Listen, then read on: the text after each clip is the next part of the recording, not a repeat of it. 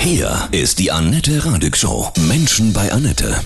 Heute bei mir zu Gast Extremtaucher Achim Schlöffel. Guten Morgen, Achim, grüße dich. Guten Morgen, Annette. Du warst der erste Taucher, der je den Ärmelkanal durchgetaucht ist. Wann war das und wie war das? Das war am 29.06.2012. Mhm weiß ich besonders gut, ist der Geburtstag meiner Mutter, die fand das gar nicht lustig. Nee, das glaube ich. Wie lang ist das eigentlich genau, diese Strecke, der ganze Ärmelkanal einmal durch und was waren diese Herausforderungen daran? Also Luftlinie sind es, glaube ich, 32 oder 33 Kilometer mhm. von Shakespeare Beach nach Cap Griné. Effektive Tauchstrecke für mich waren etwas über 60 Kilometer, da ich ja die Strömung ausgenutzt habe und eigentlich einen relativ weiten Bogen getaucht bin. Mhm. Und da kommt man dann, also ich kenne mich nicht aus, aber so technisch schon auch an seine Grenzen, ne? Ja, es ist schon eine Herausforderung. Wir haben ja lange geplant und getüftelt, wie man das am besten macht, haben alle möglichen ähm, Szenarien durchgespielt, von gezogener Boje mit GPS über sonst was, aber letzten Endes habe ich dann tatsächlich ganz klassisch mit Uhr und Kompass navigiert und die Strömungen Krass. mit einberechnet. Ja.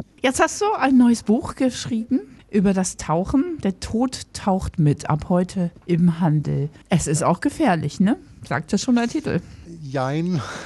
Also ich denke, es ist, eine der, es ist eine der sichersten Sportarten überhaupt, aber sobald es in den Extrembereich geht, ist natürlich eine gewisse Gefahr da und die größte Gefahr ist sicherlich Selbstüberschätzung und schlechte Ausbildung. Mhm. Es ist wie mit, wie mit all diesen etwas ähm, extremen oder auch technisch angehauchten Dingen, wenn du lange genug Auto fährst, wird es irgendwann mal krachen ähm, beim Tauchen ist es das Gleiche. Irgendwann fällt halt mal irgendwas aus. Wenn man gut darauf vorbereitet ist und eine vernünftige Ausbildung genossen hat und sich dieser latenten Gefahr bewusst ist, ist das eigentlich auch kein allzu großes Problem. Und trotzdem mal so eine Situation, wo du dachtest, jetzt wird es schwierig? Ja, sicher. Ähm, also gerade wenn man, wenn man jung, dumm und äh, unerfahren ist, kommt man natürlich in so, in so Geschichten. Also ich hab, äh, kann mich an einen Höhlentauchgang erinnern, wo es tatsächlich luftmäßig mal knapp geworden ist, wo man dann schon immer so am Gucken ist. Zeit, Restluft, geht sich das noch aus? Kein gutes Gefühl. Wie bist du zum Tauchen gekommen? Tatsächlich durch einen durch einen reinen Zufall. Ich bin als äh, kleiner Junge mit sieben Jahren mit meinen Eltern im Urlaub gewesen und bin von einem Boot angefahren worden. Und der Bootsfahrer war ein ehemaliger griechischer Marinetaucher, das war in Griechenland. Mhm. Und äh, dem war die Sache unglaublich peinlich. Und das, mir ist nicht, nichts Schlimmes passiert. Ich hatte ein paar Schrammen. Der hat mir dann sozusagen als Wiedergutmachung meine ersten Tauchstunden gegeben.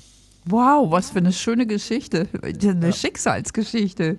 Ich war da noch nie unten, so tief unten, nochmal geschnorchelt oder so. Für alle, die das nicht kennen, kannst du uns diese Faszination einfach schildern des Tauchens? Also es ist natürlich zum einen dieses, dieses Schwerelose, dieses Gleiten durch eine fremde Welt. Ähm, für mich ist es aber auch neben der, der Schönheit der Unterwasserwelt einfach dieses, dieses zum Teil bizarre, aber auch äh, super farbenfroh, je nachdem, wo man ist, ist es die Möglichkeit noch zu entdecken. Also ich glaube, ich bin zu spät geboren. Wenn ich vor drei, vier, 500 Jahren auf die Welt gekommen wäre, da gab es noch viele weiße Flecken auf der Landkarte, wo man etwas hätte entdecken können. Das mhm. ist heute ja in der Form nicht mehr so einfach. Aber unter Wasser ist die Möglichkeit eben noch deutlich größer. Was war so mit Abstand so das Berührendste, was du je unten erlebt hast? Gute Frage. Also ich, ich glaube, das, was mich am meisten emotional erreicht, ist tatsächlich, wenn man so eine Zeitkapsel von einem, von einem Wrack entdeckt. Also ein, ein Schiff, das untergegangen ist und das tatsächlich vor einem noch keiner gefunden hat mhm. und ähm, sich da so Bilder auftun, die sozusagen den Moment eingefangen haben, in dem das Schiff untergegangen ist. Ich kann mich erinnern an einen Wracktauchgang in Brunei, in, ähm, an einem US-Kriegsschiff, das da liegt. Und da sind wir in den Werkstatt, also wir sind da eingedrungen und haben eine, einen Werkstattraum entdeckt und da war in einem Schraubstock eine Pfanne eingespannt und das hat einem, also die, dieses Bild war so, mhm. so einprägsam, weil man sich natürlich automatisch überlegt hat, was ist da wohl im Augenblick des Untergangs passiert, hat der, der Schiffsmechaniker dem Koch gerade einen Gefallen getan und da irgendwas repariert oder ähm, man beginnt unwillkürlich an, an, an diesen Zeitpunkt anzuknüpfen und sich zu überlegen, was ist da wohl gewesen. Und es ist eben in diesem Moment eingefroren und das äh, ja. macht für mich die Faszination aus. Ja, Magic, das ist echt Gänsehaut, Wahnsinn. Also kannst du wahrscheinlich unter Wasser nicht haben, aber wahrscheinlich so ganz tief berührt dann, ne? Ja, klar, weil man sich natürlich in, in dem Augenblick natürlich auch sofort überlegt, was ist mit den Menschen passiert, die ja. da an diesem, an, in diesem Raum waren, haben die überlebt, das, äh, sind die dabei zu Tode gekommen. Äh, in dem Fall war es natürlich, also war es so, dass, dass dementsprechend nichts zu finden war. Ich kann mich aber auch an Tauchgänge, an, an U-Boot-Wracks erinnern, wo man eben dann auch mit Gebeinen konfrontiert wird, wo man natürlich auch äh, mit entsprechender Demut ähm, Uh. dann davor schwebt und äh, einfach sehr deutlich vor Augen geführt bekommt, dass da Menschen ihr Leben gelassen haben. Welche Sinne werden da unten in dieser anderen Welt besonders aktiviert? Also es ist ein sehr visuelles Erlebnis. Ähm, Gusteau hat ja mal ein Buch geschrieben, Die schweigende Welt. Also schweigende Welt ist es keine, es ist tatsächlich relativ laut. Also du hörst die, die, die Luft aus deinem Automaten, die entweicht, die relativ laut blubbert. Es gibt Fische, die Geräusche machen. Es äh, Brandung, Wellen und so weiter. Also da ist ganz schön was los. Mhm. Aber es ist einfach sehr, sehr eindrucksvoll von dem, was du äh, visuell aufnimmst.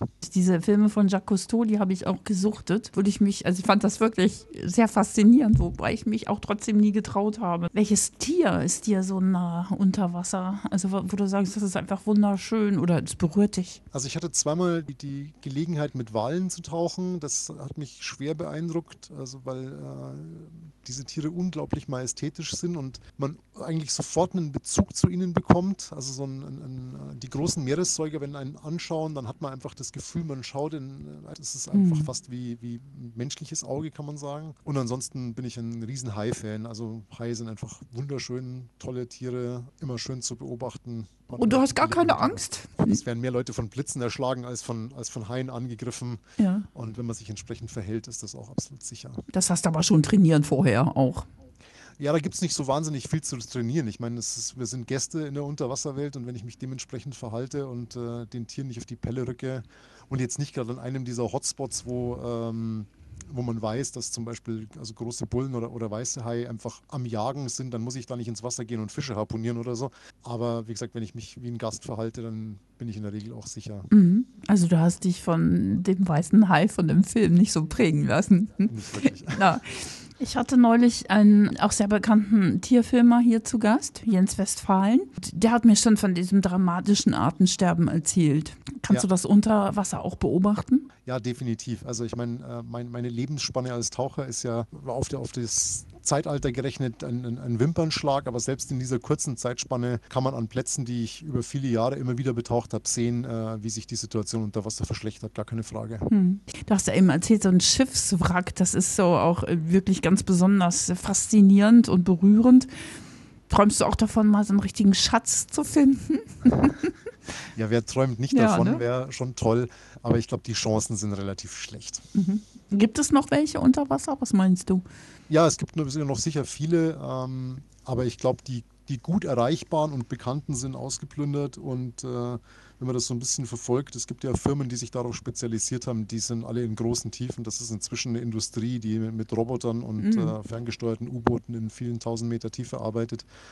Aber äh, so spielfilmmäßig, wie man sich das so vorstellt, in der Karibik irgendwo in sonnendurchflutetem Wasser entlang schwimmen und die Goldbahn finden, ich glaube, das kann man sich abschminken. Dein neues Buch heute auf dem Markt, Der Tod taucht mit. Für wen lohnt es sich? Für die, für die, die gerne natürlich auch im Urlaub gerne tauchen oder auch für die ganz Neuen, die sagen, Mensch, das ist eine geheimnisvolle Welt, da würde ich gerne mal einsteigen. Das ist für, für mich als, als derjenige, der es geschrieben hat, tatsächlich schwer zu beantworten. Also ich glaube, es ist kein, oder es, ich hatte nicht die Intention, ein Tauchbuch zu schreiben.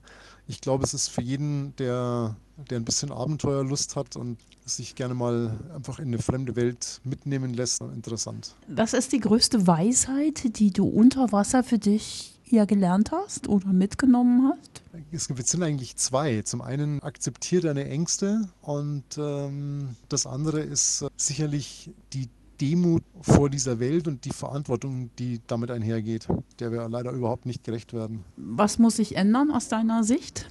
Also wenn man es jetzt wieder auf das Tauchen runterbricht, dann äh, wäre hier bessere Ausbildung und ähm, dementsprechend ein umweltbewussteres Verhalten aller Leute, die Sport im oder auf dem Wasser betreiben, wünschenswert. Aber letzten Endes ist das tatsächlich nur ein, ein sehr, sehr kleiner Teil dessen, was äh, tatsächlich Schaden an, am Meer anrichtet. Also wenn ich da jetzt an die industrielle Schifffahrt und an, vor allem an die Plastikproblematik denke, dann ist der Tauchsport da sicher eines der kleineren Probleme. Das ist eine echte Seuche, ne? Ja, also es Mhm. ist tatsächlich, es ist völlig egal, wo auf der Welt man ins Wasser geht. Es gibt, glaube ich, keinen Kubikmeter Meerwasser, in dem man nicht irgendeinen Fitzel Plastik findet.